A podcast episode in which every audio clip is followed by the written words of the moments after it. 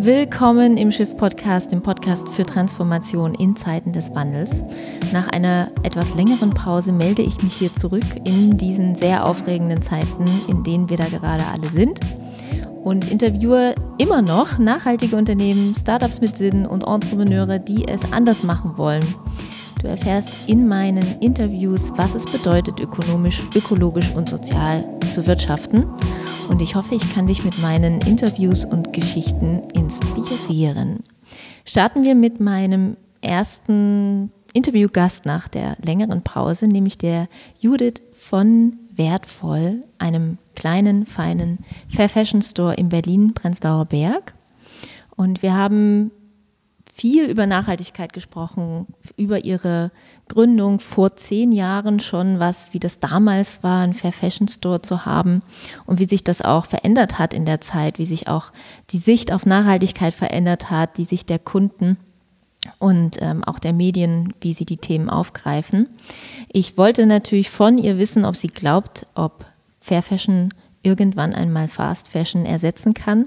Wir haben lange über den grünen Knopf diskutiert. Wir haben auch über die Grenzen des Wachstums diskutiert. Und das fand ich ganz spannend bei Judith, dass sie eben sagte, dass sie sich bewusst gegen einen Franchise entschieden hat oder bewusst auch dagegen, jetzt noch weitere Stores zu eröffnen, sondern dass sie eben bei ihren Kunden sein will, bei den Gesprächen, bei der Beratung, weil sie eben ein ganz besonderes Konzept hat, das ja, die Sachen einfach gut sitzen müssen, gut passen müssen und im besten Fall zu Erbstücken werden.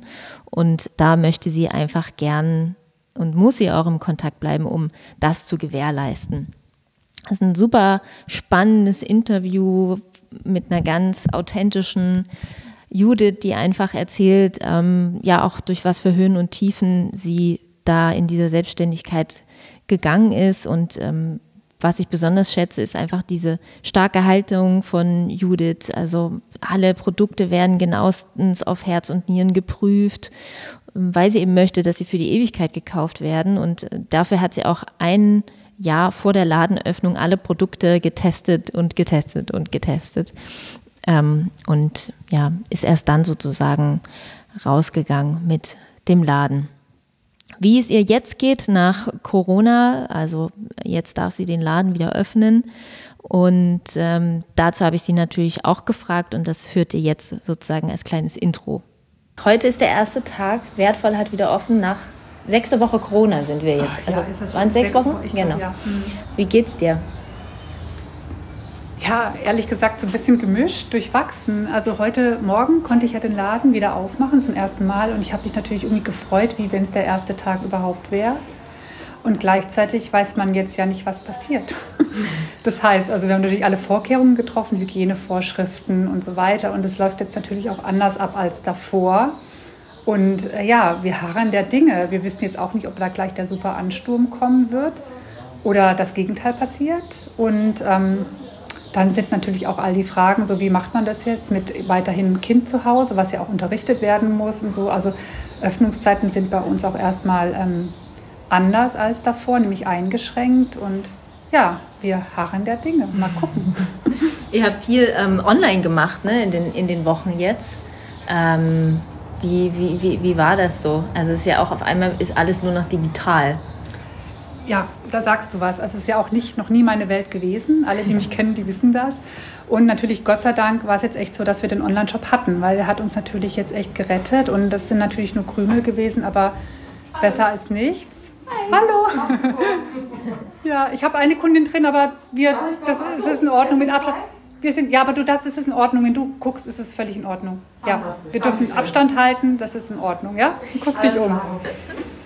Ähm, oder zurück zum Online. Also genau, ich habe jetzt Kisten gepackt so und das ist natürlich alles immer so ein bisschen anonymer und irgendwie fremder und einfach ganz anders als das, was wir hier im Laden machen. Und das war natürlich auch neu und auch sehr gewöhnungsbedürftig. Deswegen freue ich mich jetzt umso mehr, wenn hier einfach mal wieder Menschen reinkommen, ne? mhm. weil unser, unser Metier lebt von Menschen und nicht mhm. von digitalen Bildern und ja. so.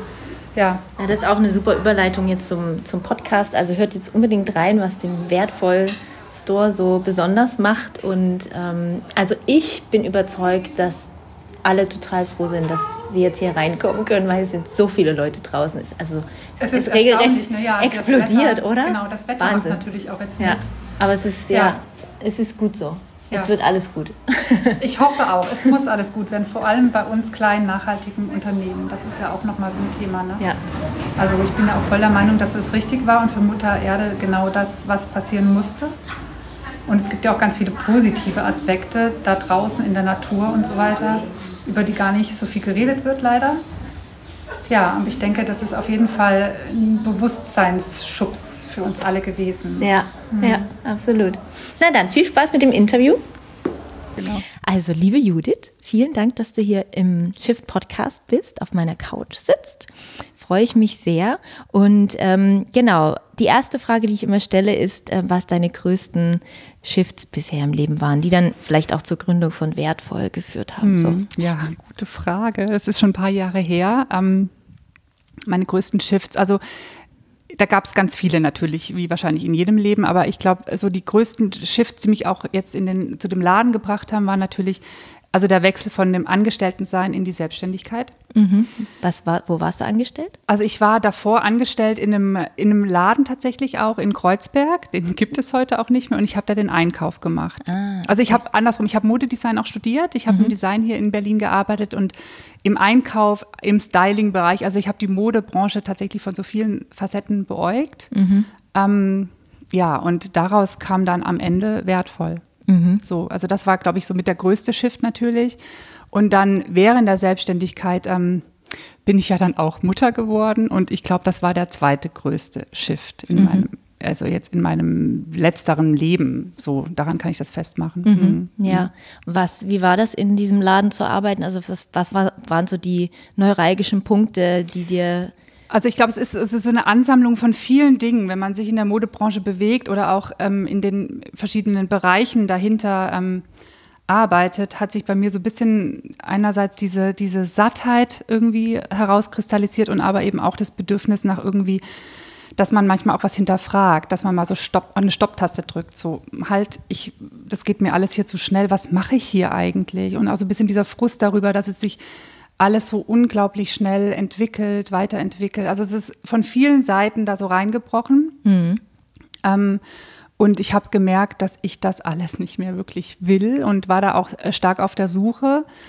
Allerdings muss man sagen, zu der Zeit damals waren so diese Begriffe wie Öko, faire Mode, das gab es in meiner Welt noch nicht so wirklich. Was ich allerdings schon immer hatte, und das hat sich auch durch mein komplettes Leben durchgezogen, ist so ein bisschen diesen Wunsch nach ähm, nach einem Hintergrund, also nach einem Wert. Ja. Oder auch, dass ich arbeite in einem Unternehmen, was mir irgendwie ein bisschen mehr beschert als diese reine Arbeitszeit und dieses Abarbeiten von irgendwelchen Listen. Mhm. Und ähm, ja, in diesem Zusammenhang hat sich dann dieses Bedürfnis bei mir eingestellt, dass ich wirklich was suchen wollte in der Mode, was ich wertschätzen kann, was mhm. ich selber wirklich gut finde und wofür ich auch brenne. Mhm. Wie witzig, dass du es dann wertvoll genannt hast. Ja, irgendwie lustig. Ne? Es kam dann einfach so, aber ja, es war schon ein Teil davon. Und was immer auch in mir drin steckt, da ist einfach diese, diese Liebe zu schönen Dingen, also auch zum Design, zum Handwerk, zu Stoffen. Also das kommt aus diesem Textilen. Das habe ich so mitgebracht und ja. mitgetragen. Und da gab es eben auch dann dieses, ähm, diesen Wunsch nach mehr. Ja. Hm. Und dann bist du 2008 oder 2009, ah, 2009, mhm, 2009 genau. dann losgezogen und hast direkt die Wertvoll GmbH gegründet, ja. und ja. Wertvoll GmbH ja. und hast den Laden in der Marienburger. Ja. Da, wo er heute noch ist? Da, wo er, da, wo er heute noch genau. ist, genau, vor gegründet. jetzt fast elf Jahren tatsächlich, ähm, den Laden gegründet. Und genau. Beschreib mal die Anfänge. Also, also ähm, ja, die Anfänge. Also ich hatte damals auch zu der Zeit noch eine Partnerin, die ist jetzt vor knapp drei Jahren ausgestiegen. Wir haben das zu zweit begonnen und ähm, wir haben, glaube ich, ein Jahr lang tatsächlich erstmal nur recherchiert. Also einfach ja. nur mal recherchiert, fair, bio. Also die Begriffe waren damals auch nicht so wie heute, dass man von so einer Kreis, von einem, so einem Kreislaufgedanken in der Mode an, an, äh, angefangen hat zu denken, sondern es ging wirklich um so Sachen wie Bio-Baumwolle, ja.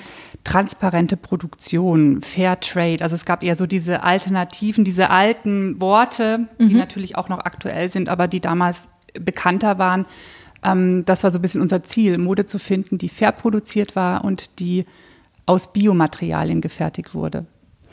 Und ähm, das war auch ein bisschen eine harte Suche, muss man sagen. Es gab damals recht wenig. Es gab einzelne Labels, die haben sich das auch auf die Fahne geschrieben. Dazu gehörte zum Beispiel Armed Angels. Ich weiß noch, wie ich heute auf der Messe, auf der Premium damals vor diesem Armed Angels stand. stand. Ja. Und dieses T-Shirt mit diesem Engel gesehen habe und dachte so, was machen die denn? Und ich weiß nicht warum, weil alles andere war eigentlich um mich herum viel modischer und ich bin da irgendwie stehen geblieben. Kann ja. mich heute noch dran erinnern. Ja. Und das war dann auch eins der La ersten Labels, die wir im Laden hatten, lustigerweise. Mhm. Also man hat da so Begegnungen. Ich glaube, das war auch so ein bisschen so eine Fügung, so ein Schicksal, was mich da irgendwie so reingebracht hatte. Ähm, ja, und dann einfach die Suche online nach Labels, die das bedienen. Ja. Mhm. Und dann haben wir die getestet, wir haben Samples uns bestellt, wir haben die getragen, gewaschen, um zu gucken, ist das überhaupt also was ist das, was wir da noch jetzt haben? Lange bevor sie im Laden hing? Lange bevor sie noch okay. im Laden hing. Und dann ging das ja erst so ein bisschen los, auch so, ja, wo, wo, wir, wir machen jetzt einen Laden. Ne? Also wir machen uns jetzt selbstständig mit einem Laden, haben dann einen Businessplan geschrieben, ähm, haben einen Laden gesucht und es war tatsächlich ein bisschen so, dass alles einfach passte. Also die Sterne standen gut über uns. Wir haben den Laden in der Marienburger Straße gefunden und haben losgelegt. Mhm. Genau, so war es, ja. Mhm. mhm. Wie war das Gefühl damals? Als also es ist, ist, wie so ein kleiner Stein, der ins Rollen kommt und plötzlich weißt du genau, das ist genau das Ding, was ich machen will. Mhm. So. Und das ist auch ein bisschen bis heute so. Also wenn sich was richtig anfühlt im Leben, dann geht man ja meistens auch weiter. Ne? Ja. Und deswegen ist der Laden, glaube ich, auch heute immer noch da, wo er ist, weil es sich für mich immer noch genauso richtig anfühlt. Ja. Mhm. Wie haben sich denn, wie haben denn die Kunden damals darauf, die Kundinnen und Kunden? Ihr habt ja mhm. Frauen- und Männermode. Mhm. Hattet ihr das von Anfang nee, an? Nee, wir hatten tatsächlich erst mal nur Frauen. Ja. Und die Männer kamen, glaube ich, auch erst so ein knappes Jahr später überhaupt dazu. Mhm. mhm. Ähm, ja, weil einfach auch tatsächlich Männer reinkamen, die gefragt haben, ja, und so, was gibt's für mich? und, und, das war uns, das hatten wir gar nicht so auf dem Schirm, aber es wurde dann natürlich auch immer wichtiger. Ja. Mhm.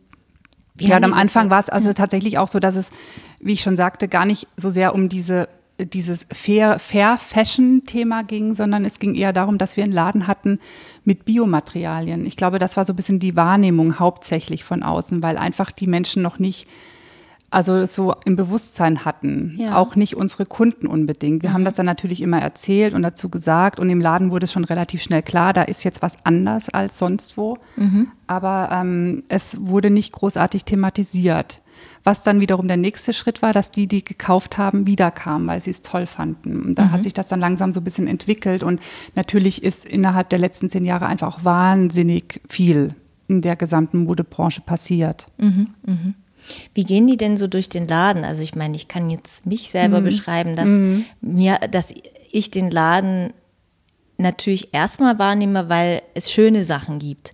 Da steht wertvoll drüber, aber ich sehe von außen nicht sofort ähm, äh, Fair Fashion, ähm, Bio, Baumwolle, äh, Armed Inches und so weiter. Mhm. Ähm, wie gehen die Kunden da so, so rein? Was, und was fragen die dann auch nach? Und hat sich das ja. verändert in den letzten Jahren? Also wir haben tatsächlich über die Jahre viele Stammkunden, die natürlich uns kennen und die reinkommen und einfach da stehen, dich angucken und sagen so, jetzt hilf mir ne? Ah, oder ja. zeig mir was und so und ähm, die gar nicht so selber gucken. Aha. Aber es gibt natürlich auch Kunden jetzt wie du zum Beispiel, die reinkommen, die erstmal das Sortiment beschnuppern und ähm, relativ schnell, wie du eben auch, merken, da ist was anders. Und ich glaube, das ist so ein bisschen das erste Indiz. Und wir sind ja ein recht kleiner Laden und wir sind auch ein Laden, wir sind sehr sozial, das heißt, wir reden natürlich auch sehr viel mit unseren Kunden. Das stimmt, ja, ihr seid sehr Und das ist eben Berater. auch ja. genau unser Konzept. Also mhm. wir möchten den Kunden informieren, wir möchten, dass er fragt, wir wollen was dazu sagen, zu den Produkten erzählen und ähm, das ist so ein bisschen auch unsere Strategie. Und mhm. eigentlich ist es auch tatsächlich so, dass die, die reinkommen, sich auch relativ wohlfühlen, weil wir da auch keine Distanz zu den Produkten schaffen. Also wir möchten, dass die Sachen angefasst werden, wir möchten, dass sie probiert werden, dass mhm. wir auch die Möglichkeit haben, ähm, den Kunden da hingehen zu öffnen, sich die Sachen genauer anzugucken. Mhm. Und ja, also das ist so ein bisschen irgendwie selbsterklärend. Es hat so was Natürliches eigentlich im Laden mhm. bei uns. Mhm. mhm. Und ähm, schauen die Kunden genauer nach den ähm, Materialien und, und fragen dann nochmal, also ihr erklärt viel, aber ja. hat sich das auch so ein bisschen verändert, dass die sofort so irgendwie aufs Etikett gucken und so, ist das jetzt auch wirklich 100 Prozent? Das machen sie bei uns tatsächlich nicht. Ich nee. glaube, weil sie Aha. davon ausgehen auch, dass mhm. wir da was anders machen und weil wir vielleicht auch dann immer das dann durchaus hin, also bevor da eine Kundin anfängt zu suchen, gibt es natürlich auch, aber bevor jetzt wir merken, da sucht eine Kundin jetzt immer in Etiketten, sind wir ja auch da und äh, mhm. greifen das dann ab oder mhm. Erleichtern der Kundin dann den Ja. Weg zum Etikett. Ja. Ähm, ja, und es ist aber auch wirklich so, dass es ein bisschen über das Feeling geht. Also wenn man zu uns in den Laden kommt und die Sachen berührt, dann Mhm. merkt man auch oft, dass das irgendwie einfach eine wahnsinnig schöne Qualität ist. Mhm. Dass man nicht mehr so das Bedürfnis hat, auch jetzt sich dazu vergewissern zu müssen, da mal ins Etikett reinzugucken. Ähm, und wie wählst du denn, also du hast gesagt, fair produziert, ähm, Bio-Baumwolle. Ähm, ihr habt ja auch so Sachen dabei wie Lederschuhe, ihr habt auch ähm, Wollprodukte, Alpaka-Wolle und solche Sachen. Also ihr seid jetzt nicht rein vegan. Wie wählst du, also was ist so für dich so die, die, die, Benchmark oder das, wo Ja. du sagst, ähm, Also für mich steht tatsächlich im Vorderpunkt, im Vordergrund eigentlich, dass wirklich äh, die, also die Qualität gewährleistet sein soll und dass natürlich auch die Transparenz gegeben sein muss. Und ähm, ich will die Marken dahingehend aus, dass ich mir wirklich die Macher anschaue. Also ich kenne alle Macher und ich kenne sie meistens oder hoffentlich auch immer persönlich. Ja, ähm, weil für mich immer das das erste Indiz ist, eine Firma in, in Bezug auf Authentizität, auf wirklich Wertigkeit oder auf die Standards, die sie setzt, irgendwie zu bewerten. Und weil wir natürlich auch schon diese, einfach diese elfjährige Erfahrung mit uns bringen, ist das irgendwie mittlerweile was, was ich da ganz, also relativ gut auch ähm, beurteilen kann.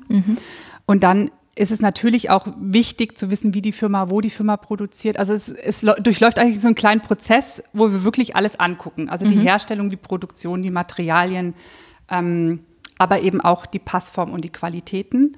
Und danach wählen wir aus. Und es muss natürlich unseren Standards entsprechen. Das heißt, wir wählen nichts aus, was jetzt irgendwie fair produziert wurde, wo aber irgendwie die Nähte nach einmal tragen aufgehen, zum Beispiel. Genauso wenig wählen wir Sachen aus, die jetzt unserem modischen Anspruch nicht unbedingt genügen. Also es muss schon so ein, es muss irgendwie zusammenkommen. Und auch da achten wir tatsächlich mehr denn je auf Qualität. Also unser Ziel ist wirklich, ähm, Produkte im Laden zu haben oder zu verkaufen, die gut passen, die gut sitzen und die von der Qualität so sind, dass sie nicht nur eine Saison, sondern auch bestenfalls wirklich zeitlos, klassisch zu Erbstücken werden. Also das ist so das Ziel, weil das hat auch, das zieht auch die Nachhaltigkeit unabdingbar hinter sich her. Also wenn man was hat, was auch vielleicht mal ein bisschen mehr gekostet hat, geht man anders damit um, man schätzt es anders, man repariert es vielleicht sogar, wenn mal irgendwo was kaputt gegangen ist und man kann es auch viel besser immer in seinen eigenen, also in seinen ja, Leben integrieren, in seine Passform, in das, was man möchte, auch was man nach außen transportieren möchte, einfach auch nach außen tragen. ja, absolut. Und das ist echt unser, also das ist unser Konzept. Also es gibt so ganz viele Wege, den Konsum bewusst zu betreiben. Und es geht jetzt, also es war vor zehn Jahren ein bisschen anders. Da ging es wirklich um die Materialität, also um dieses Bio-Bewusstsein. ja. Da sind wir jetzt viel weiter. Also wir stehen jetzt da und möchten dem Kunden so ein bisschen helfen, ähm, den eigenen Kleiderschrank zu optimieren und eben nachhaltig auch zu gestalten, Ja. sodass es bestenfalls keine Schrankleichen gibt, bestenfalls wirklich die Sachen getragen werden, auch über die Saisons hinaus. Und ähm, ja, das ist so unser Wunsch. Ja. ja, aber das merkt man wirklich. Also neulich, hab, als ich da mit meinem Mann war, habe ich das beobachtet. Ähm, also da waren mehrere Leute, die da irgendwie probiert haben und sowas. Und das war, das war eine ganz intime Beziehung ähm, Ja. in der Beratung. Also so, ich glaube, ihr wisst so teilweise sogar, was im Schrank hängt von den Kundinnen und Kunden. tatsächlich wissen und wir können das sagen, das manchmal, kannst ja. du doch mit dem Roten kombinieren und so. Ja, das ist auch Fand ich so. ganz beeindruckend. Ja, Ja. es, Mhm. war, es ist wirklich Und das ist aber anders. auch das, wo wir merken, da ist einfach ein ganz großes Bedürfnis da. Also auch zu dem Thema, wie der Kunde sich verändert hat. Also wir haben echt Kunden, die auch einen ganz großen Wunsch haben nach mehr, nach genau diesem Wert, auch im eigenen Kleiderschrank. Und die Kleidung ist eben das, was wir den ganzen Tag an der Haut tragen. Das ist mehr als das Essen, was wir zu uns nehmen, ist es permanent da. Ja, und dann sind so Faktoren wie, okay, die Haut ist das größte Organ. Ich nehme ja auch mehr Giftstoffe über die Haut auf als über die Ernährung es ist einfach der nächste logische Schritt, darüber nachzudenken, was ziehe ich an. Und da wir ja auch alle gut aussehen wollen, das ist ja auch ein, ein Teil von uns, ähm, der auch völlig berechtigt ist, ist eben genau äh, der, also ist genau der Punkt, wo wir eben ansetzen. Die Kombination aus Ja. fühlt sich gut an, ist gut für Ja. die Haut und sieht gut aus und Ja, hat eine und ist aber auch Ästhetik. danach auch noch wirklich gut Und für die Qualität, Umwelt. ja. So, ne? Also das ist eben so diese zwei Faktoren. Und oder was passiert mit dem Teil, wenn ich es nicht mehr trage? Also was ist wirklich am Ende des Lebenszyklus von diesem Schuh zum Beispiel? Was passiert dann damit? Und Ähm, da achten wir auch drauf. Also wir versuchen auch Produkte immer mehr einzukaufen, die ähm, wirklich diesen Kreislaufgedanken mit sich bringen. Also die mhm. schon bei, bei der Entstehung, bei dem Design schon darauf achten, kann ich das Produkt irgendwie wieder recyceln, upcyclen, zurückführen in die Natur, kompostieren, was auch immer. Mhm. Und die, die Technologien sind ja auch mittlerweile viel weiter als vor zehn Jahren. Mhm. Das heißt, ich würde noch nicht sagen, wir können aus dem Vollen schöpfen, aber es gibt auf jeden Fall so viele tolle, innovative neue Produkte und Ideen, mhm. ähm, dass der Weg wirklich dafür geebnet ist. Mhm. Mhm. Hast du auch manchmal den Moment, dass du ein Produkt sozusagen dann leider ablehnen musst? Also sagen wir mal irgendwas, was ästhetisch toll wäre, ähm, aber wo du sagst, das ist halt jetzt ein, das ist halt leider ein, also ein teils, teils Polyester-Gemisch, ja. also ja. es ist oder ein Elastan drin oder irgendwas, mhm. wo du sagen, dann sagen musst, nee, das kann ich einfach nicht machen, auch ja. wenn habe ich auch. Also habe ich oft tatsächlich mhm. und ich habe auch schon ganze Firmen deshalb nicht mehr aufgenommen oder mhm. dann gesagt, nee, das reicht mir einfach mhm. nicht mehr, das mache ich nicht mehr. Ähm, da muss man auch immer wieder gucken, weil die Firmen sich ja auch entwickeln und wir entwickeln uns auch und ja. auch die Kunden entwickeln eine Sensibilität für mhm. bestimmte Dinge oder mhm. wollen was anderes mehr und was anderes weniger. Und ähm, ich kaufe zum Beispiel tatsächlich nach wie vor immer total ungern Synthetik ein. Also ob das jetzt recycelt ist oder irgendein alternatives Material, Synthetik ist immer so ein bisschen so ein äh, irgendwie. Also mhm. es macht mir selbst keinen Spaß, es zu tragen. Ich finde, man merkt es auch immer, man merkt es auch immer, wenn man es anhat und es ist immer am Ende ein Problem, es weiter zu verwerten, zu verwenden oder sauber zu recyceln. Wenn jetzt zum Beispiel eine Jeans immer diese, diese 10% Elastan drin hat, man kann es einfach bis heute noch nicht richtig sauber mhm also trennen. Mhm, mh. Und das so, ist ein Problem. So Stretch-Anteil ja. drin haben. Okay. Mhm. Und das sind so Sachen. Oder auch, es mich ärgert es auch heute noch, dass eigentlich alles, also es gibt ja immer so diese, ich glaube, zwei Prozent Elastan, die erlaubt sind, die auch nicht auf dem Produkt gekennzeichnet werden müssen. Mhm. Und ähm, ja, manchmal, das ist natürlich teilweise auf der Qualität geschuldet. Also es ist manchmal schöner, wenn ein kleiner Polyanteil irgendwo mit drin ist, weil das Teil oft besser die Form hält. So, mhm. das ist der eine Aspekt, aber der andere ist halt eben auch der, dass danach es nicht weitergeht. Also du hast halt auch immer dieses Poly dann da drin. Du kriegst es nicht raus. Ja, und es ist einfach echt wirklich immer so die, die, bis heute finde ich noch so die Suche nach der Stecknadel im Heuhaufen, dass man eben auch Produkte bekommt, die das 100 Prozent durchdacht mhm. haben. Und mhm. ich, äh, also wir sind im Laden auch wirklich großer Fan von Naturprodukten, mhm. auch nicht vegan, weil du das vorhin angesprochen hast. Wir haben viele vegane Alternativen mhm. mittlerweile aber wir haben auch tatsächlich Leder im Laden. Wir haben viel Wolle. Also ich würde fast sagen, im Winter sind wir ein Moll Wollmecker. Also wir haben wahnsinnig viele mhm. schöne Wollprodukte. Teilweise auch deshalb, weil wir denken, dass Wolle, also dass Naturprodukte generell die besseren für die Umwelt sind. Mhm. Wir müssen aber natürlich da auch darauf achten, wo die Produkte herkommen. Und da ist es dann umso wichtiger, nochmal genau die Firma zu beäugen. Mhm. Also wie ist jetzt auch zum Beispiel die Tierhaltung dahinter oder wo kommt das Leder her, wie ist es weiterverarbeitet. Mhm. Also das ist natürlich essentiell auch dann für uns. Mhm. Ja, ja, das ist dann wirklich eine, eine tiefe Recherchearbeit. Deswegen genau. finde ich das spannend, ja. dass du gesagt mhm. hast, ein Jahr lang äh, recherchiert, weil es ist halt so komplex. Ja. Also äh, zum Beispiel Merino-Wolle, ne? da muss man dann gucken, wie sind die geschoren, wie ja. werden die geschoren. Da gibt es ja große Unterschiede mhm. darin, ob das Tier leidet dabei genau. oder nicht. Ne? Man denkt immer, Merino-Wolle, ah ja, ist doch super. Ja. Aber da gibt es riesengroße ja. Unterschiede. Die ganze Kaschmir-Landschaft, ähm, das ist ja, ähm, ja also, ne? Also wenn man erstmal darüber weiß, was überhaupt alles möglich ist, kann man eigentlich nur noch mit dem Kopf schütteln. Mhm. Und dann fragt man sich schon auch manchmal, wie konnten wir das eigentlich die ganzen letzten Jahre, ohne dass wir das hinterfragen, überleben. Ne? Also es ist auch für mich immer ein stetiger Lernprozess. Es gibt auch für mich immer wieder neue Sachen, die ich auch noch nicht weiß oder wo ich dann auch noch mal dreimal nachlesen muss oder mich selber informieren muss, weil ich das selber gar nicht glauben kann, dass das jetzt auch so ist. Also das mhm. ist einfach echt, ähm, ja. Ja. Was war so für dich die Innovat das innovativste Produkt oder Material äh, in den letzten Jahren? Oder? Mm, also hm, da gibt es, äh, ich lass mich überlegen, also es gibt immer wieder verschiedene Sachen. Ich hatte zum Beispiel mal einen Pulli in der, in, in der Hand, der aus Milch gefertigt war. Oder auch auf der letzten Messe einen Schuh, der aus Beton, also der mit Pilzen und Beton zusammen gefertigt wurde, was ich wahnsinnig ähm, mhm. spannend fand. Mhm. Ähm, ja, also ich glaube, im Laden selbst ist es, sind das so Sachen wie Tänzel oder Liocell, was so eine ganz tolle neue ähm, Tänzel wird aus was nochmal geworden? Das ist eigentlich Holz. Also das ist eine ah, ja. Viskosequalität, die, also eine Zellulose, mhm. Zellulosefaser, genau. Mhm. und das ist schon ein super Produkt, weil es einfach ähm, viele Aspekte der Nachhaltigkeit umfasst und weil es einfach ist zu tragen, weil die Kunden es lieben. Mhm. Also es ist irgendwie, manchmal gibt es einfach so, so einen Volltreffer. Ne? Und das mhm. wird jetzt ja auch in der Mode, gerade in der Fair Fashion, auch wirklich ähm, ja. viel verwendet. Tencel stimmt, das hört mhm. man oft.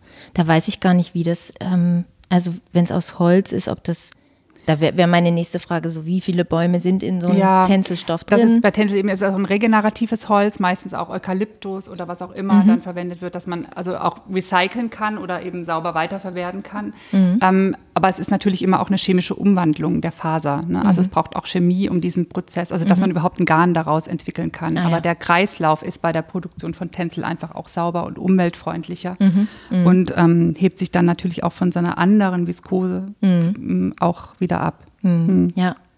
Ja, total. Ja, es braucht einfach Alternativen, ne? Also. Ja, also man muss einfach da, und das ist eben auch das, was man so ein bisschen einfordern kann, finde ich auch als Kunde. Also ich finde es auch immer super, wenn Kunden im Laden stehen und auch mal wirklich was darüber wissen wollen. Mhm. Ähm, oder wenn wir dann auch durch die, über die Messe laufen und dann einfach so die neuesten Sachen selber erfahren dürfen, das ist, das ist großartig, das ist super. Mhm. Und es ist, da merkt man auch immer wieder, dass wir schon recht weit sind, aber dass es natürlich noch jetzt an der Masse oder an der Menge, an der Umsetzung einfach äh, Bedarf braucht. Ne? Ja, mhm. ja. Glaubst du denn, dass Fair Fashion ähm, irgendwann Fast Fashion ersetzt? Oh ja, das wäre ja wünschenswert. ähm, ich bin da noch ein bisschen skeptisch, weil wir nach wie vor einfach eine kleine Gruppe sind, auch wenn wir jetzt in dieser Bubble leben, wie du vorhin auch schon meintest, dass wir uns damit ja schon aus, uns wirklich versuchen, nachhaltig durchs Leben zu bewegen. Ähm, aber es ist ja schon mal der erste Schritt, dass es in der Masse jetzt ankommt, dass wirklich alle so ein bisschen aufwachen im Zeiten des Klimawandels, dass man eben auch da die Kleidung mit einbezieht. Ähm, ich glaube, es ist noch ein harter, langer Weg. Ja, aber gut, dass es sowas wie euch gibt, die ja, das machen. Ja, und ähm, Genau. Da sind wir auch selber echt ganz happy bleiben. drüber. Mhm. Vielleicht kannst du aus wirtschaftlicher Perspektive ähm, auch nochmal so sagen, ob sich das lohnt. Also vielleicht gibt es ja Leute, die jetzt zuhören, die sagen, ach eigentlich wäre das auch so mein Traum oder mhm. so. Ob du sagen, also was wären so die Sachen, wo du sagst, ähm, ein Jahr Recherche hast du gesagt mhm. und ab wann war so der Moment, wo ihr gemerkt habt, davon kann, können wir leben als Geschäftspartnerin mhm. und du ja jetzt auch alleine. Ähm ja, also man muss natürlich dazu sagen, ich habe nicht so den Profitgedanken, den ich mitbringe. Ne? Mhm. Man kann also das man kann das bestimmt noch ein bisschen wirtschaftlicher angehen, als ich das tue, mhm.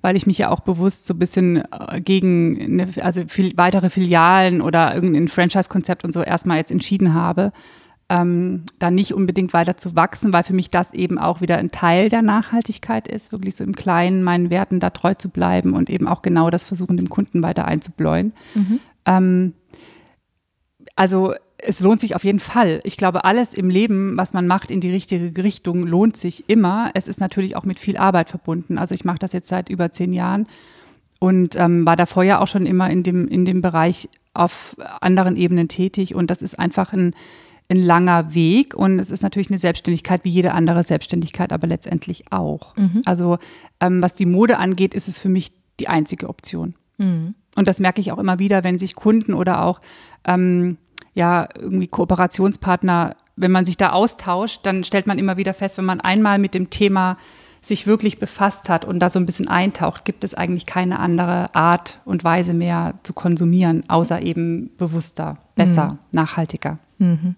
Mhm. So. Ja. Wie viele ähm, Stunden arbeitest du so? Arbeitest du auch am Wochenende? Ja, ja. Ich arbeite viel zu viel.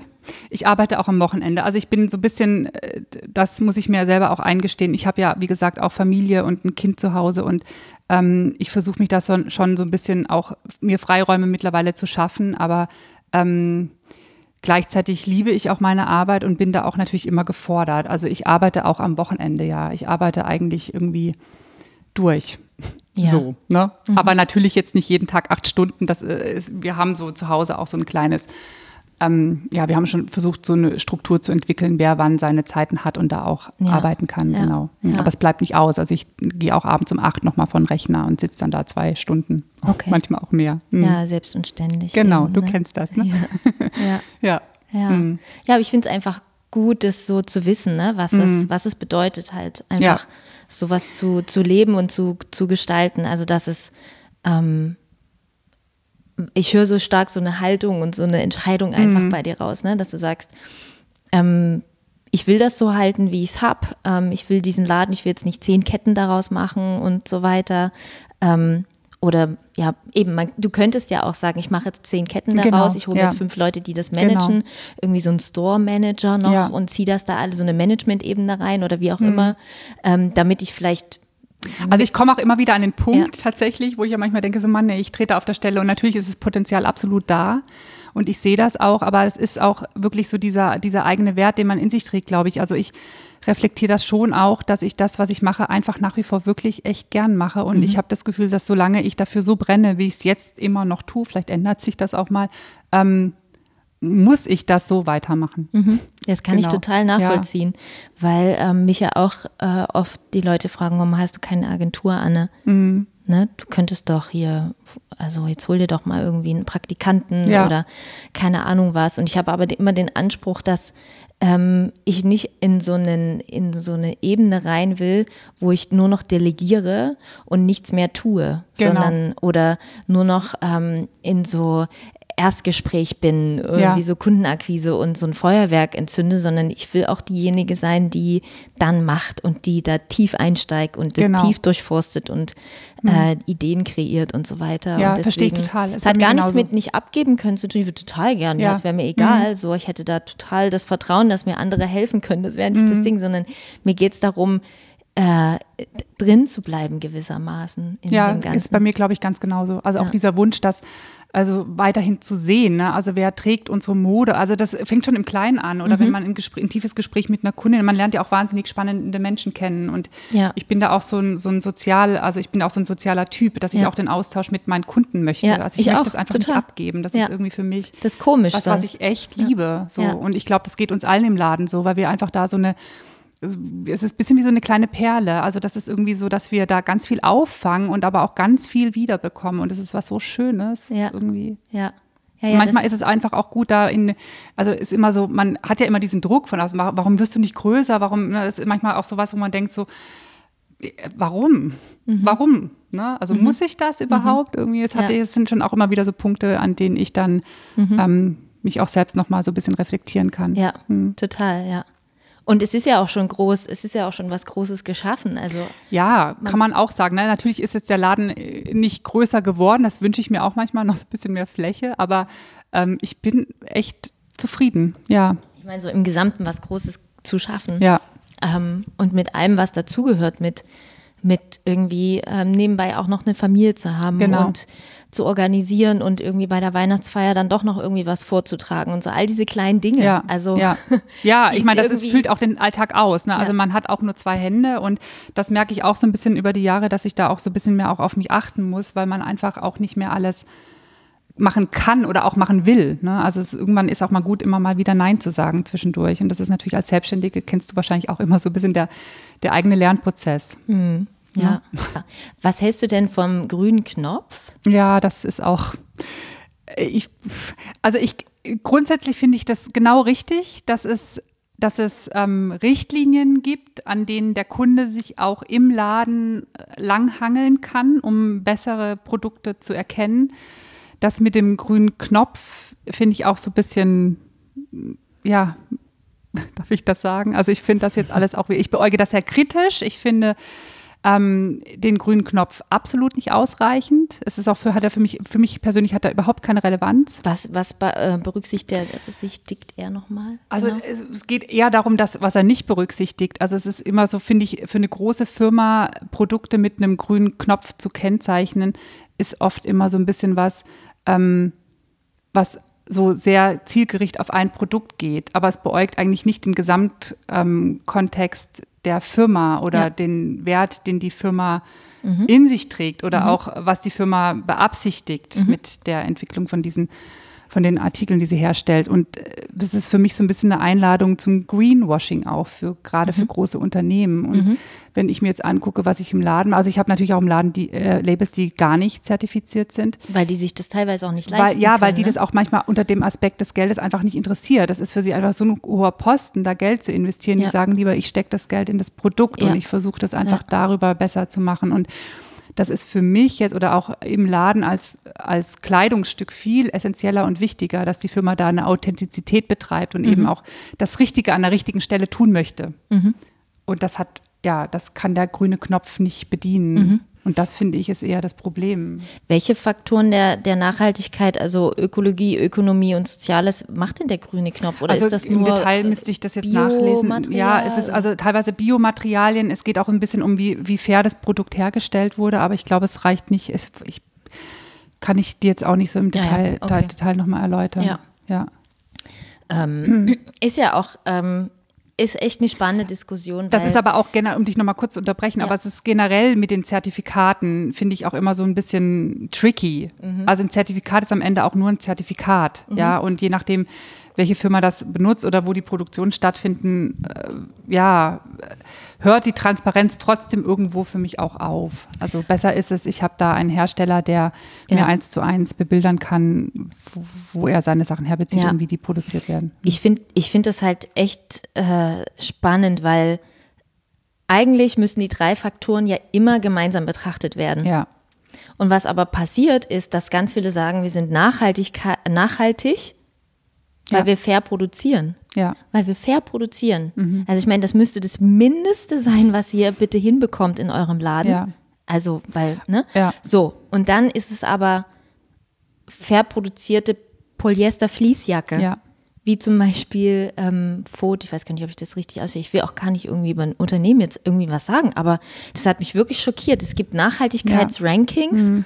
und da ist dieses Unternehmen auf Platz 1 und dann bin ich einfach auf die Webseite mhm. und habe halt da geguckt, so ein Produkt halt und dann war es eine Fließjacke aus 100% Polyester, mhm. fair produziert. Das mhm. ist ja schön, aber es ist halt immer noch eine ja, 100% so, Polyesterjacke. Ja, es kann sein, dass das recyceltes Polyester war es nicht. Es war, war ein 3%, habe ich genau geguckt, ja, 3% so, recyceltes Polyester. Erschütternd. Und das ist aber auch genau das Ding, wo man immer wieder, also auch gerade äh, wirklich, also Firmen entwickeln sich ja, wie gesagt, und Firmen ja. entwickeln immer unterschiedliche verschiedene Produkte und das von genau. Saison zu Saison. Ja. Und was wir auch feststellen, ist immer, dass es durchaus sinnvoll ist, auch bei den Firmen immer mal wieder drauf zu gucken. Haben die immer noch das Zertifikat? Sind die Produkte überhaupt immer noch ähm, entsprechend zertifiziert und ist ein Teil, was aus 100 äh, Prozent recyceltem Polyester ähm, mhm. gemacht ist, tatsächlich in der nächsten Saison auch noch 100 Prozent recycelt oder ist es vielleicht nur noch 70 Prozent recycelt und 30 Prozent mit mhm. neuem Polyester? Also ne, du weißt, was ich meine. Weil sie gemerkt so, haben, oh, das war irgendwie doch zu teuer. Es ist irgendwie oder zu komplex und mhm. ähm, man kann auch da, also selbst ich als Laden, ich schaffe es nicht bei jedem Produkt immer die hundertprozentige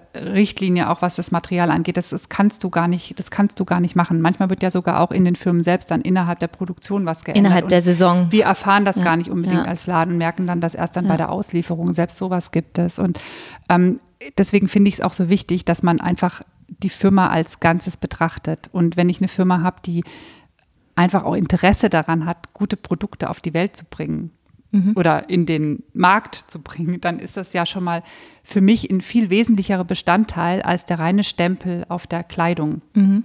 Und selbst bei uns im Laden hat ja auch nicht jedes fair produzierte Bio-Baumwoll-T-Shirt hat einen Stempel innen drin, an dem der Kunde das erkennen kann. Mhm. Weil nämlich auch dazu gehört, dass ja jeder Step innerhalb der Herstellerkette entsprechend zertifiziert ist, weil nur dann darfst du das, kannst du das als Kunde auch an dem Etikett erkennen. Ja. Mhm was aber das andere ja nicht ausschließt. Also mhm. das ist, äh, es ist wirklich, es ist einfach zu komplex. Da könnte man Tage drüber reden, aber ich gebe dir völlig recht. Es geht nicht nur um das, um die faire Produktion, sondern es geht auch absolut um das Material, was verwendet wird. Ne? Ja.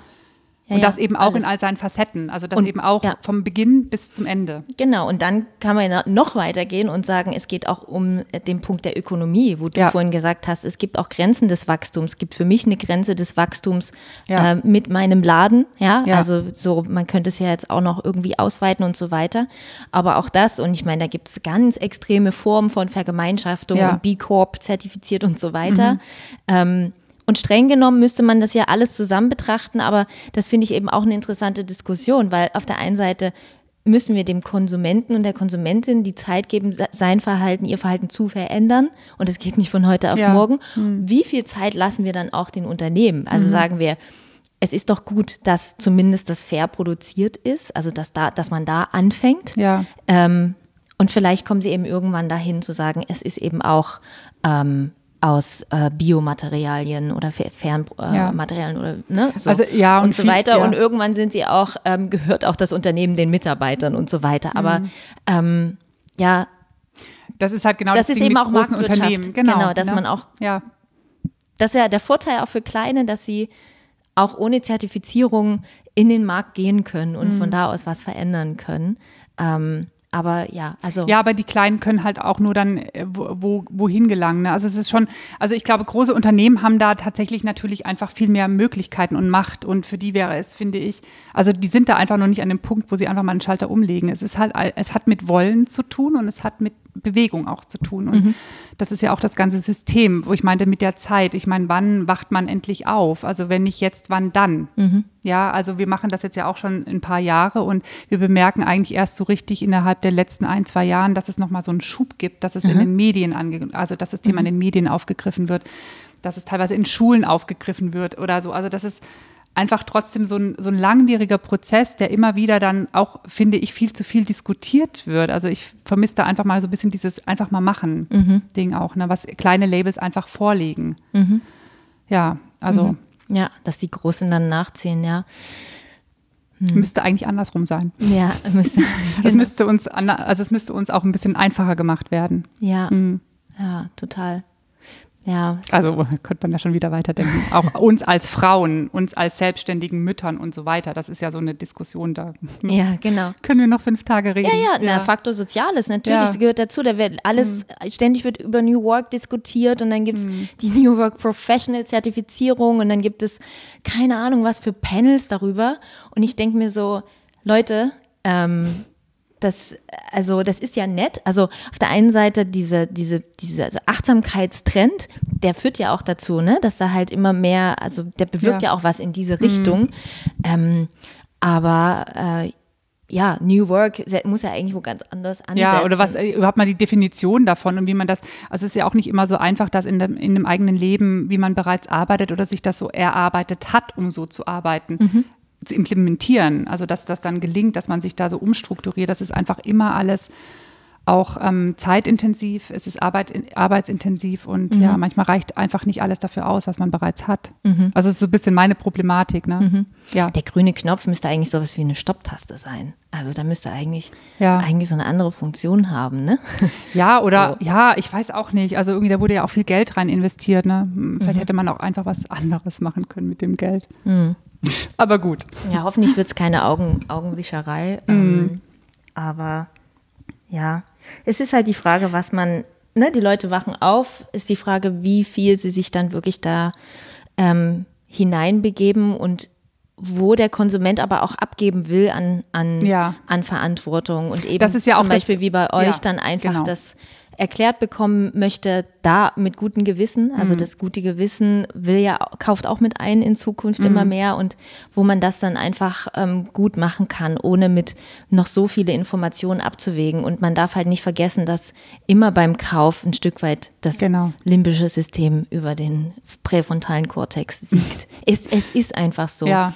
Und, und egal, ob es ja, und deswegen muss ja auch diese Mode im Vordergrund stehen. Mhm. Das ist halt einfach so. Du wirst es nicht schaffen bei solchen Produkten, dass du, okay, jetzt habe ich äh, meine, meine Liste abtelefoniert im Kopf. Mhm. Ähm, überall check, check, check, nachhaltig das, dies, das, Ananas. Das kriegen die Leute ja, ja nicht hin. Da hast du völlig so recht. Funktioniert also glaub, ja nicht Konsum. Ja, ja, ja, Also dafür sind wir ja auch, wie gesagt, da. Ne? Und dafür kann man ja auch, Gott sei Dank, in der Großstadt zumindest Läden finden, die, die genau das bedienen. Ja. Und es ist halt auch ein Problem, dass, also es hat einfach wahnsinnig viel mit Aufklärung, glaube ich, zu tun. Ne? Und wir reden ja auch schon seit elf, also länger schon seit Jahren darüber und teilen das den Kunden mit. Und wenn man jetzt nicht direkt mit von der Mode kommt oder damit beruflich zu tun hat, warum sollte man sich auch permanent damit befassen? Das kann man ja auch total verstehen. Ne? Mhm. Dennoch ist es natürlich auch ein Problem, weil selbst bis heute so Begriffe wie Biobaumwolle nicht geschützt sind. Und letztendlich kann natürlich da deshalb auch jeder damit ähm, tun, was er möchte. Ne? Also mhm. die Ketten schreiben sich auch Conscious Collection auf auf die Fahne und man fragt sich immer, was ist denn, was steckt denn dann da wirklich drin? Also das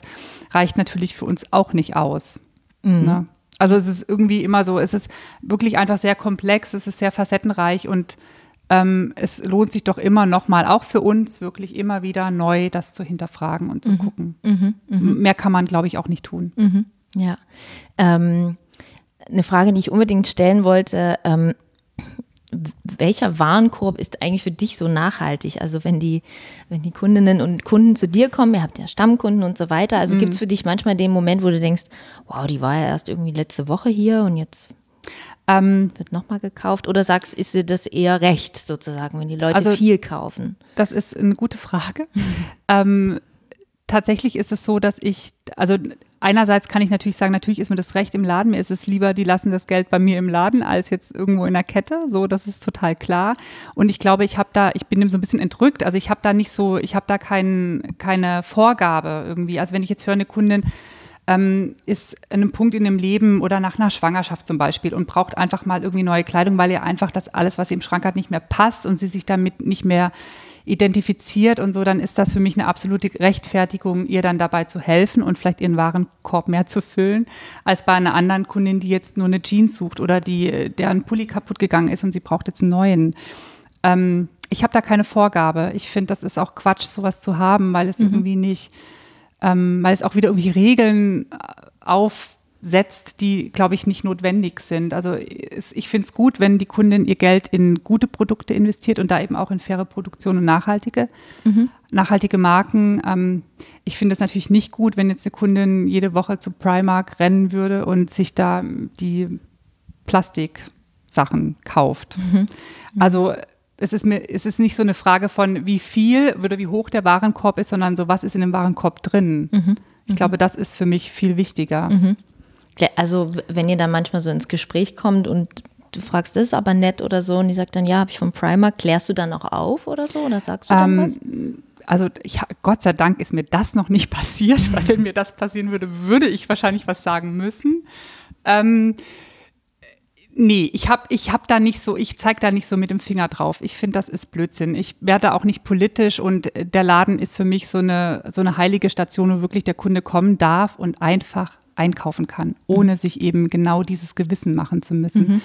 Weil da hört der Spaß auch auf. Und ich finde es einen ganz wesentlichen Bestandteil, äh, Mode zu konsumieren, dass eben das auch was, was Schönes ist. Mhm. mhm.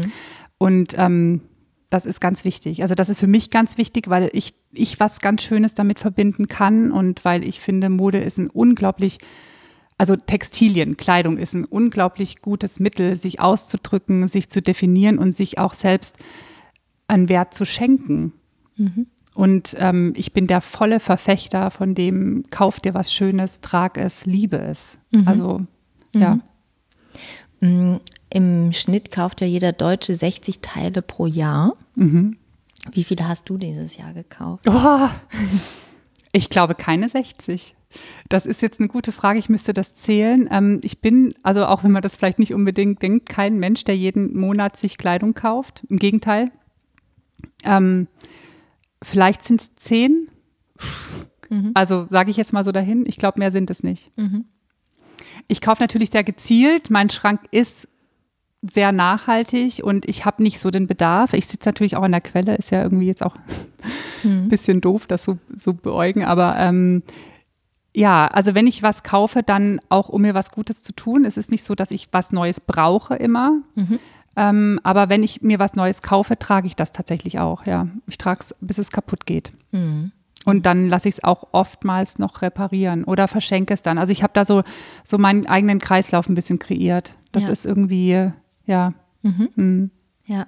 Habt ihr eigentlich Sale in eurem Laden? Nee, ne? Nee, auch nicht so wirklich. Also wir, wir haben immer mal was, dass wir auch mal einen Teil reduzieren, aber einen klassischen Sale betreiben wir eigentlich gar nicht. Also mhm. wir, A, weil wir das aufgrund der Margen auch selten können. Also 70 Prozent Sale wird es bei uns nie geben, genauso wenig wie 50 Prozent Sale. Wenn, dann reduzieren wir mal so 20 Prozent. Und auch wirklich nur auf Teile, die auslaufen oder auf ähm, Produkte, die jetzt irgendwie nicht das waren, was wir selbst erhofft hatten oder was, äh, was einfach jetzt nicht passt. Mhm. So. Ähm, aber so einen klassischen Sale haben wir nicht. Also konnten wir Gott sei Dank auch immer wieder umgehen. Und das ist auch irgendwie was, was mich auch ein bisschen auch an der nachhaltigen Branche nervt, dass Sale einfach da für mich überhaupt nichts verloren hat. Also ich kaufe auch nicht so ein. Also ich kaufe jetzt nicht so, ich kaufe modisch ein, aber ich kaufe keine ähm, keine Eintagsfliegen ein, die nach einer Saison nicht mehr funktionieren. Und das ist schon auch, finde ich, ein Teil der nachhaltigen Mode oder den, der Labels, die wir im Laden Mhm. haben, dass die so gar nicht denken, was es uns natürlich auch vereinfacht. Ja. Aber ähm, ja, es ist halt auch da wieder so ein Punkt, dass man dem Kunden das auch erklären muss, ne? warum es einfach jetzt da keinen Sale gibt. Mhm.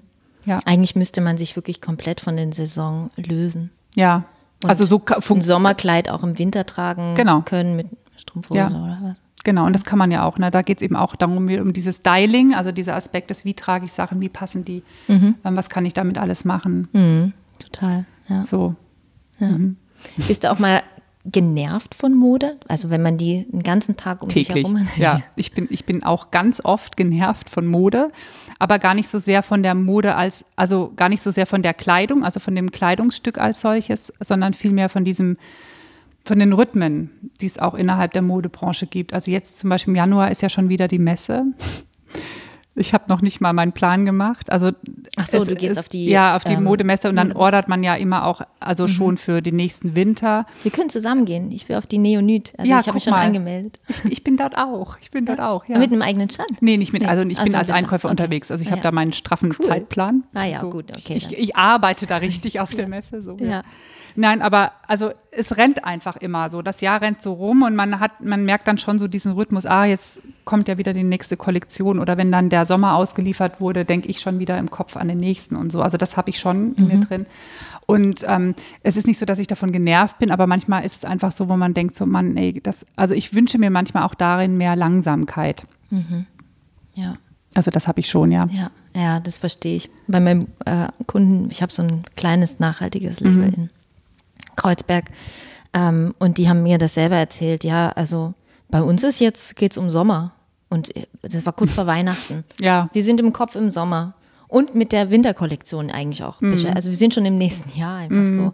Das ist so verrückt. Ne? Ja, das ist halt einerseits auch so ein bisschen so eine, so eine problematische Oberflächlichkeit, die da immer so mit, mitschwingt. Ne? Wenn man jetzt irgendwie gerade sich mit Schal und Mütze eingemummt hat und dann da hat man im Kopf, aber jetzt, ich muss jetzt eine Sommerkollektion ordern und so, dann denkt man schon manchmal so, warum muss ich das jetzt eigentlich? Mhm, Man müsste irgendwo. Aber es ist natürlich auch für die Labels verständlich, weil die ja immer Vorlauf brauchen, das muss produziert werden und so weiter und so fort. Aber äh, ich finde, da kann es auch immer mal eine andere Entwicklung geben. Das ist auch was, was man, glaube ich, nicht immer unbedingt braucht. mhm. Hättest du eine Idee, wie man das anders machen könnte? Also ich habe ja tatsächlich auch ein paar Labels im Laden, die das anders machen, die einfach den Vorlauf gar nicht haben, weil sie es auch zeitlich gar nicht schaffen und weil sie da also arbeitstechnisch gar nicht hinterherkommen. Und das ist immer sehr angenehm, weil ich dann dahin fahre und dann oder ich einfach so drei Monate bevor ich die Kollektion im Laden habe, kaufe ich die Kollektion auch erstmal ein. Das entspannt total. Ähm, und es fühlt sich ein bisschen natürlicher an. Ja, aber ich habe da jetzt auch kein Prinzip, weil natürlich, also je, umso kleiner eine Firma, umso mehr muss sie sich da eigentlich auch hingehend organisieren, was es natürlich erschwert. Also das ist so ein bisschen auch Teil von, von, von der Branche oder auch von wertvoll, weil ich natürlich kleine Labels fokussiere und auch natürlich mit, genau mit denen arbeiten möchte und eben nicht mit großen Unternehmen. Wobei bei den großen Unternehmen ist es auch nochmal anders. Die haben eigentlich ja nochmal einen viel langsamen Umlauf. Ne? Also schnell können die das auch nicht ändern. Ja. Bist du dann auch bei den ähm, Produktionsstädten? Also kannst du auch in die Produktion reinschauen, wenn du die besuchst? Kann ich auch. Also nicht bei jedem Label natürlich. Das hat so ein bisschen auch über die letzten Jahre abgenommen, weil die meisten Labels, die wir jetzt haben, einfach da schon so aufgestellt sind, dass sie diese Transparenz von sich ausgeben, dass das nicht mehr so notwendig geworden ist. Aber am Anfang war das tatsächlich eher wichtig, dass man auch mal gesagt hat, nee, ich will da aber jetzt mal über die, also vielleicht nicht die, über die Nähmaschine gucken, aber so ein bisschen mehr Einblick in das bekommen, was dahinter stattfindet. Ähm, auch, ja. Mhm. Ja. Ich habe da äh, neulich noch mal so eine so, eine, so einen Arte-Bericht gesehen, dass wir ähm, viele labeln sich ja auch mit Made in EU, produzieren in Rumänien und die Frauen, das sind vor allem Frauen, die da arbeiten, die verdienen 300 Euro im Monat. Ja- Also die Preise für die Lebensmittel sind aber jetzt nicht so viel anders wie bei uns. Ähm, und die verdienen weniger als eine Näherin in, in China, glaube ich, war der Vergleich. Ist krass. Und Ja, es ist halt das made ist in total die krass. EU und es sind das ist viele eben, Marken. Ja, und das Also ist eben auch dieses Fair Trade, also selbst, also das, da geht es ja um diese Zertifizierungen auch, ne? Was ist schon ein Zertifikat? Also am Ende ist das ja trotzdem so der Mindestlebens Standard dann dort vor Ort in dem Land. Und das ist natürlich auch nicht immer, also ist auch oft nicht ausreichend. Ne? Nee, nee. Ja, das ist alles schrecklich. Also Ja. das ist schon so ein Thema, das ist auch immer wieder Teil von unserem, also von unseren Gedanken intern, wie wir auch Labels also begreifen oder auch wo die Preise sein müssen. Aber am Ende ist es eben auch alles, da geht es am Ende auch um Preise. Also wie viel ist der Kunde bereit zu bezahlen? Und ich weiß auch von vielen kleinen Labels, die da wirklich so, so knapp kalkulieren, um dem Kunden überhaupt noch einen Preis ähm, zu bieten. Das ist schon auch eine, das ist schon auch echt immer eine schwierige Diskussion. Je kleiner das Label, umso schwieriger, glaube ich. Oder je besser die Produktion, je fairer die Produktion, umso schwieriger ist diese Diskussion. Ja.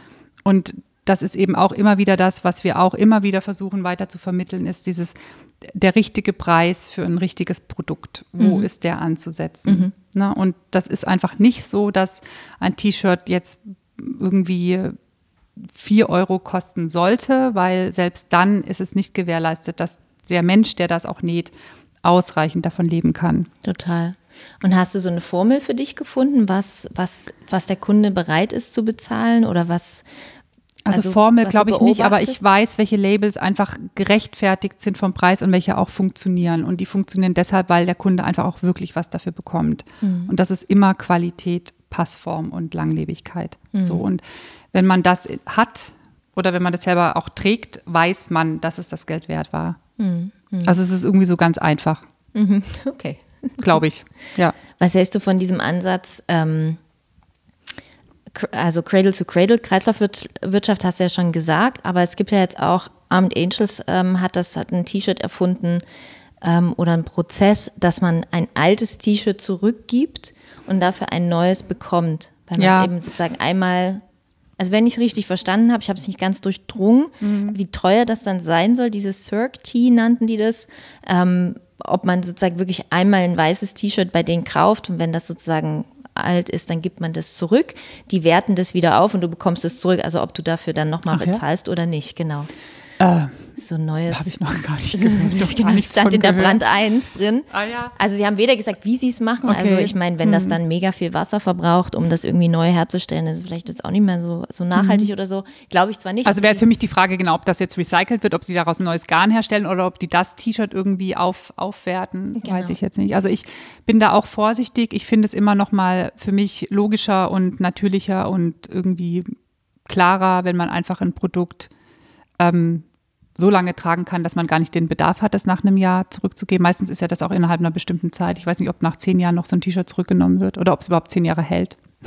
Ist ja auch so die Frage. Ich bin dem so ein bisschen skeptisch. In einer, auf einer Seite bringt es wieder neuen Konsum, je nachdem, was dann damit passiert, ob man dann nur ein neues T-Shirt bekommt. Das gibt es ja auch öfters mal, dass man das alte tauscht, man kriegt dann ein neues mit Rabatt oder so.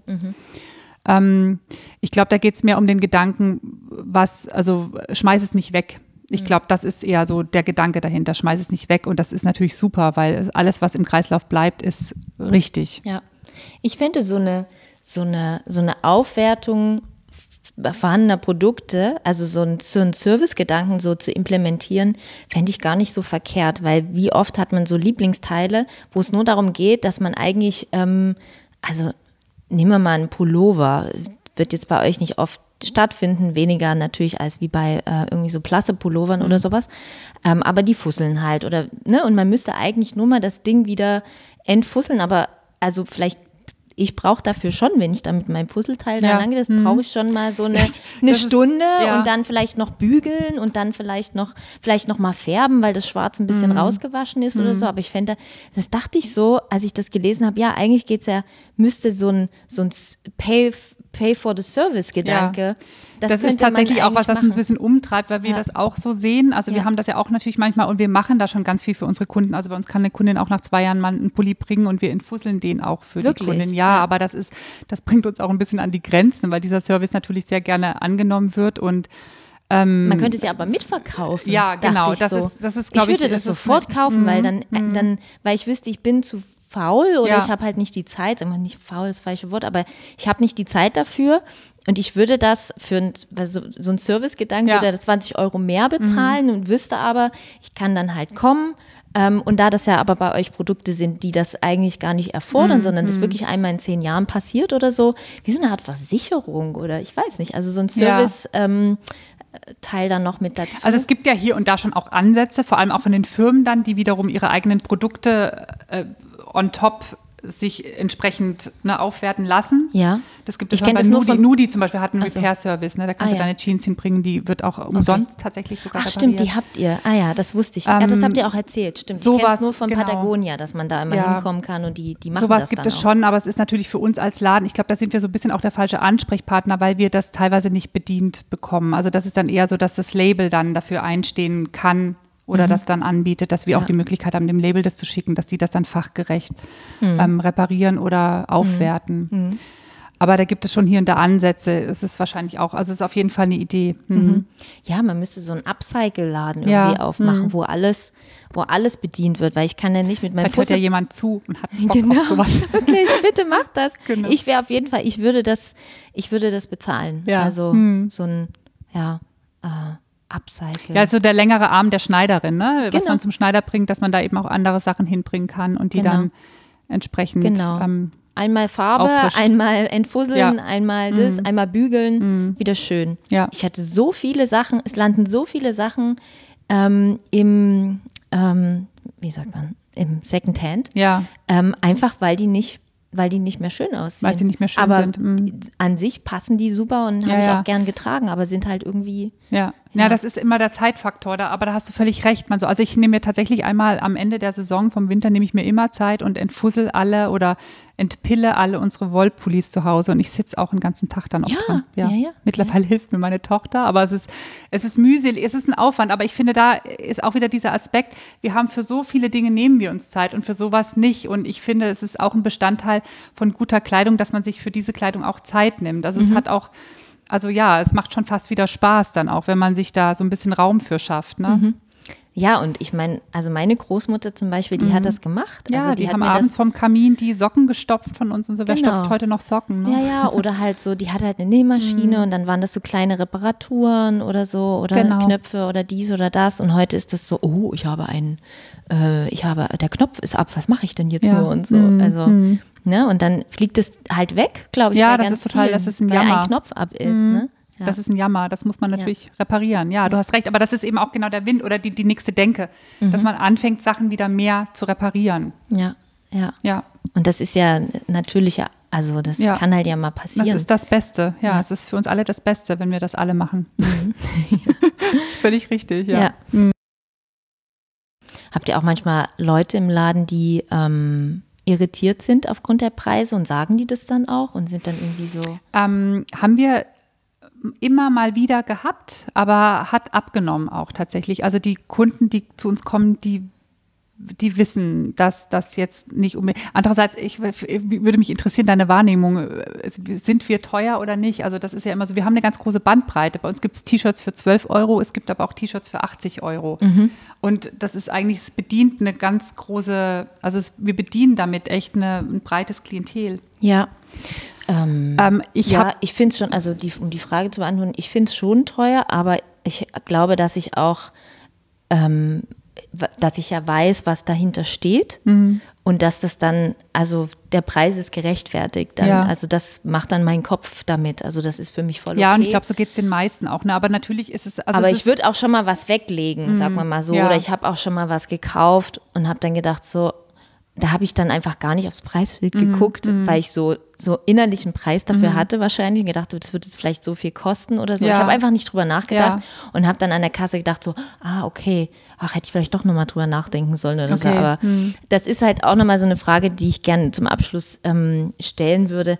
Es ist natürlich schon so, dass ich, dass eine gewisse privilegierte Käuferschaft sich da aufhält. Und ich weiß nicht, ob der Laden jetzt irgendwo in einem anderen Kiez ähm, so funktionieren würde. Ich glaube, wie, wie siehst du Also ich glaube, das ist eine Ausrichtung der Labels tatsächlich. Also man kann ja, also wir haben, wie gesagt, wir haben ja nicht nur hochpreisige Labels, wir haben auch, wie gesagt, die, die günstigeren Alternativen dazu. Ja. Ähm, und ich glaube auch tatsächlich, dass es nicht so ist, dass es eigentlich was Privilegiertes ist, sondern ich glaube, es ist, es setzt woanders an. Mhm. Also wie wir vorhin das angefangen hatten mit diesem, was ist bewusster Konsum? Mhm.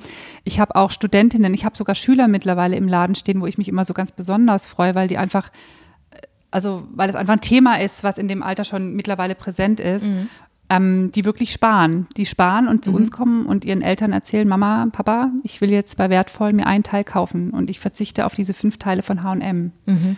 Cool. Und das ist für mich genau, also das ist für mich das, wo ich echt äh, mich freue, weil dann haben wir was richtig gemacht. Mhm. Also ein teurerer Preis ist jetzt relativ ein, hoch, ein hochpreisiges Teil hat immer auch zur Folge, dass ich vielleicht was anderes mir nicht kaufe.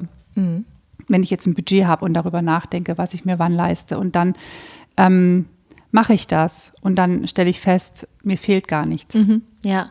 Das ist ein super Beispiel, aber da sieht man auch, was sich verändert hat, weil wir haben ja, ja eingangs darüber gesprochen, dass, also ich ganz ja. ehrlich gesagt habe, dass ich natürlich mit 18 bei H&M war oder halt ja. in den Fair Fashion Läden und sich das erst vor mhm. mit, weiß ich nicht, 27, 28 wirklich so verändert hat. Da habe ich auch Armed Angels, so als die gegründet haben zum habe ich die schon kennengelernt. Also mhm. wusste ich, dass es die gibt und so und habe auch mal was davon gekauft und mhm. so.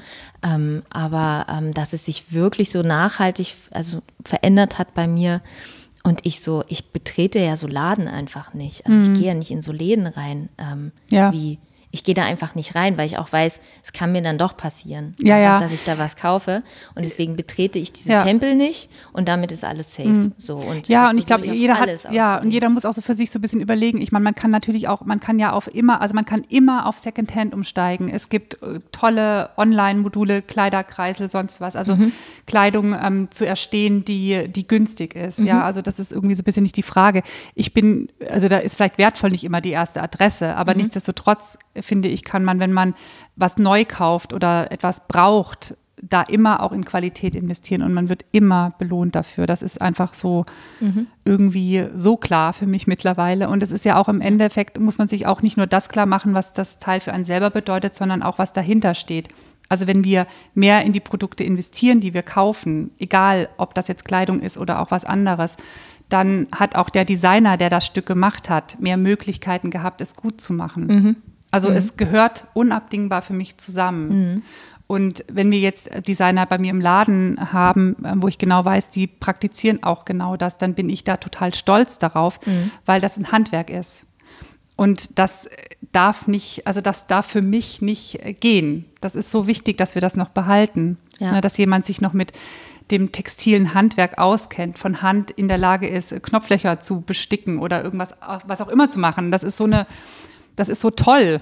Ja, mhm. und das ist eigentlich das, was wir wieder mehr sehen müssen oder auch lernen, unser Auge darauf hin zu schulen, was wirklich einfach äh, aufwendiger produziert wurde. Mhm, mhm. Ja, ja, dass man es wieder bestaunt. ja, oder dass so auch innen die Naht mal anders sein kann, als ja. einfach nur so abgekettelt. So, ja. ne? Das ist einfach so. Also ich liebe das, das ist für mich eine Kunst und das ist was, was ich einfach so wertschätze, dass ich in der Lage bin, das meinen Kunden auch zu transportieren. Ja. Deswegen habe ich im Laden jetzt nicht so das Problem mit den Preisen. Mhm. Und wenn nicht, kann man immer noch auch bei uns natürlich über Alternativen nachdenken. Ne? Also wir haben eben eben auch die Bandbreite da. Mhm. Mhm. mhm. Ja. Ich bin, äh, bin fertig. Willst du noch was sagen? Ich bist du fertig? Oh, ich könnte ja noch so viel sagen, aber eigentlich bin ich auch fertig. Was für ein fulminanter Auftakt. Vielen Dank nochmal, Judith, hier für dieses schöne Interview. Und ich freue mich, wenn ich euch noch zwei weitere Interviews in den nächsten Wochen präsentieren kann. Einmal mit Iris Braun von Share und mit Tore Hildebrand, einem veganen äh, Koch, der sich das aber alles selbst beigebracht hat. Und natürlich ist das Thema Nachhaltigkeit auch immer noch das für mich Wichtigste und worum sich dieser Podcast eben drehen soll. Aber es soll auch noch mal mehr Inspiration zu Social Media und nachhaltige Unternehmen geben, also dass man einfach hier noch mal ein bisschen mehr erfährt, was man so machen kann. Und da freue ich mich, wenn ich dann weitere Interviewgäste euch auch zeigen kann. Aber es kann hier und da auch mal einfach eine Solo-Folge mit mir geben, wo ich ein bisschen das Thema bespreche, auch wie man jetzt gerade in Zeiten von Corona diese Gelegenheit nutzen kann, nochmal den Purpose zu schärfen seines Unternehmens, ähm, aber auch in Sachen Nachhaltigkeit sich neu aufzustellen. und einfach diesen, dieses Momentum zu nutzen, in dem wir da gerade alle sind, bei all den Herausforderungen, die es mit sich bringt. Und ähm, ja, kommt gut durch die Zeit, wenn ihr Themen habt oder Interviewgäste, die euch interessieren würden, dann lasst mich das gerne wissen. Ähm, Instagram at annekrabs.de, da könnt ihr mich anschreiben und ich freue mich, von euch zu lesen, mit euch zu sprechen und ähm, wenn ihr hier wieder reinhört. Bis dann. Tschüss.